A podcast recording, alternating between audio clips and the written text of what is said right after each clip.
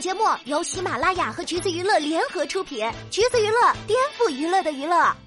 Hello，大家好，欢迎收听橘子新鲜报，我是橘子君钓儿。真的是好久不见这种所有观众都喜闻乐见的分手盛况了，评论里面都是恭喜女方，哎呀，真是太好了，可算是分了。说的呢，就是于晓彤跟陈小云疑似分手这事儿。这事儿啊，还是网友们推测出来的。陈小云前几天刚过完自己的三十一岁生日，当天呢，他发了一支视频，戴着绿色的发箍，配乐是《匆匆那年》。如果再见不能红着眼，是否还能红着脸？而反观男方呢？于晓彤在各大社交媒体上毫无表示。你要说他一直不秀恩爱也行吧，可去年不是这样的呀。刚公开恋情的第一个生日，于晓彤特地飞去给女友惊喜庆生，还拍了一支 vlog 记录。陈小云当时也发了三颗爱心来回应，这温度差未免也太大了吧。而正巧前几天，网友发现他俩之前的小视频都删了。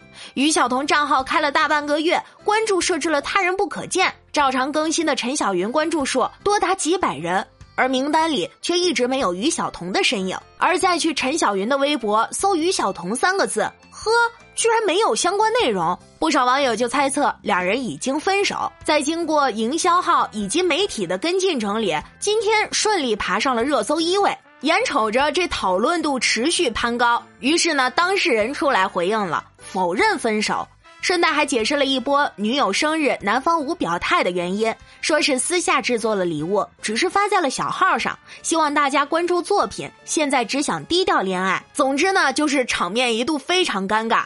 那前面这些分析都是咋回事呢？说的还都是有鼻子有眼儿的，要怪就只能怪设置半年可见的功能吧。而这样尴尬的情况也不是第一次发生了。三月份同样是网友发现，同样是说陈小云删博，然而一周之后的白色情人节还是一切如常的秀恩爱啊！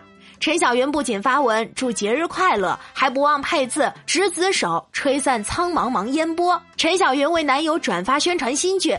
于晓彤留言后，紧跟着谣言不攻自破的热评。前两天呢，陈小云也亲自澄清说发带没有暗示，而女生如此。反过来看于晓彤呢，当初秀恩爱的内容其实一条都没删，公开恋情的互动都还大咧咧的摆着呢。总之就是确定了两个人没分手，一切都好着呢。所以网友们这叫空欢喜一场吗？别的情侣都是希望他们结婚的人非常多，这怎么到了于晓彤跟陈小云这儿就恰恰相反？每一次秀恩爱亮相，大众似乎都在进行分手倒计时呢。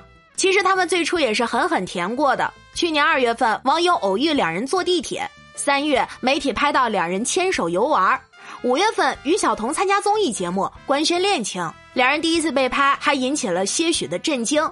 大家都还停留在于晓彤和海陆相差十岁的姐弟恋上呢，没想到他又和比自己大五岁的陈小云在一起了。爆出恋情之后，不少人重温他俩第一次公开交集，还是被一八年超新星全运会的互动甜到了。当时于晓彤参加射箭决赛，状态不佳，表现的有些焦急。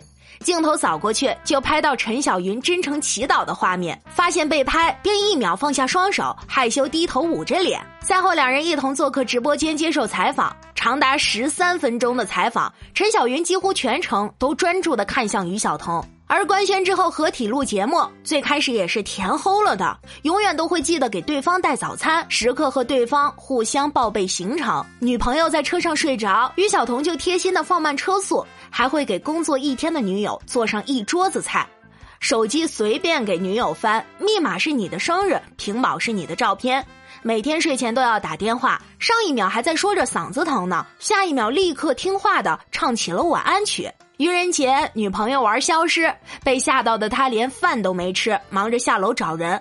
最后发现是女朋友在开玩笑，他也没生气，反而是甜腻腻的抱在一起，还拉到门边帮他脱鞋。然而甜度这么高，也拦不住另一种声音，说于晓彤还不够成熟，不靠谱，两人迟早要分。或多或少也是因为男方上一段感情的处理方式吧。当年于晓彤和海陆也甜蜜过。有着情侣纹身，公开场合也丝毫不掩饰，节目中更是大方的秀着恩爱。可是甜蜜过后，坏的时候也是非常坏，被网友偶遇在街上把女朋友骂哭，曾发文被大家认为是抱怨海陆。一七年九月，男生公开在节目上承认单身。十二月居然又爆出两个人一起逛宠物店。一五年公开恋情，中间一度分分合合。一八年底，海陆最后回应这段恋情时说的是早已分手了，但还是朋友。可能也是因为上一段感情的不稳定吧，这一段感情里也透露着一些不太靠谱的气息。直到两人真的在节目里闹出矛盾，大吵了一架，大家也更多的是想当然。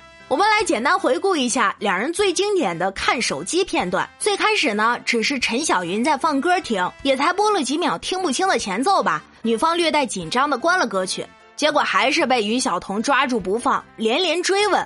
哪怕陈小云解释再三，甚至主动用笑容缓解气氛，于晓彤也没有罢休，一来一往几个来回，摆出一副完全不信任女朋友的架势，最后还打算拿过陈小云的手机检查。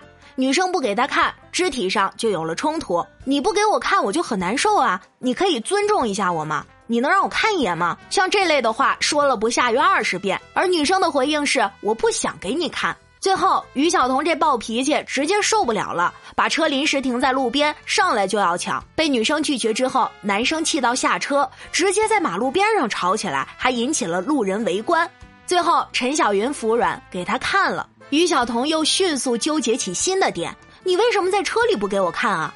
回到车中，依旧是口不择言。虽然是认为女友先打破约定，听前任的歌，男友希望女友可以对自己坦诚，出发点是可以接受的。但是于晓彤的表达方式实在是太容易让女生害怕了，不达目的不罢休，一言不合就爆炸，最后全靠陈小云温柔小声的道歉，矛盾才接过去。于晓彤这次被质疑的刷屏程度，估计仅次于唯一的代表作《红楼梦》了吧？她事后还上脱口秀大会回应了：第一，节目里的自己真的很渣，但也有剪辑成分作祟，导演组为了保护当事人感情，有意为之；第二，感谢网友夸自己安全意识很强；第三，对女友很甜的暖男是自己，会发脾气的人也是自己，恋爱中闹小矛盾很正常。